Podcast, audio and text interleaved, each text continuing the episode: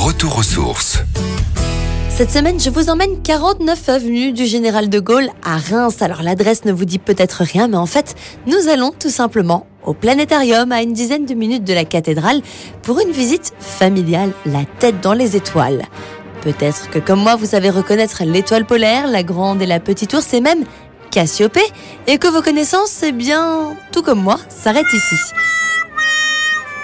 Au planétarium, on parle de la voûte céleste toute la journée. On change de planète, on essaye de comprendre notre place dans l'univers. Lors de votre visite, vous découvrirez une projection hémisphérique qui reconstitue un ciel étoilé identique à celui de la nature, ce qui veut dire que nous n'avons pas besoin d'attendre l'été pour lever les yeux et être émerveillé. Cela est possible grâce à un projecteur astronomique ultra moderne. C'est une technologie unique en France.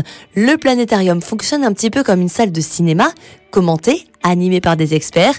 Les fauteuils inclinés dans lesquels vous serez installé vous feront voyager de constellation en constellation et découvrir les planètes les plus proches de nous.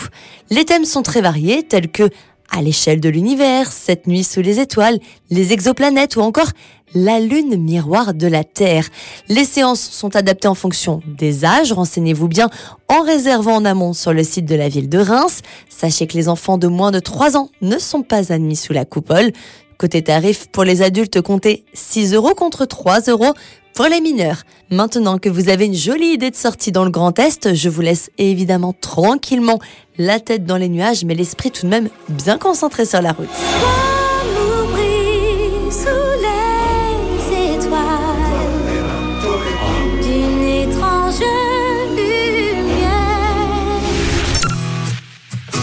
Retrouvez toutes les chroniques de Sanef 177 sur sanef177.com.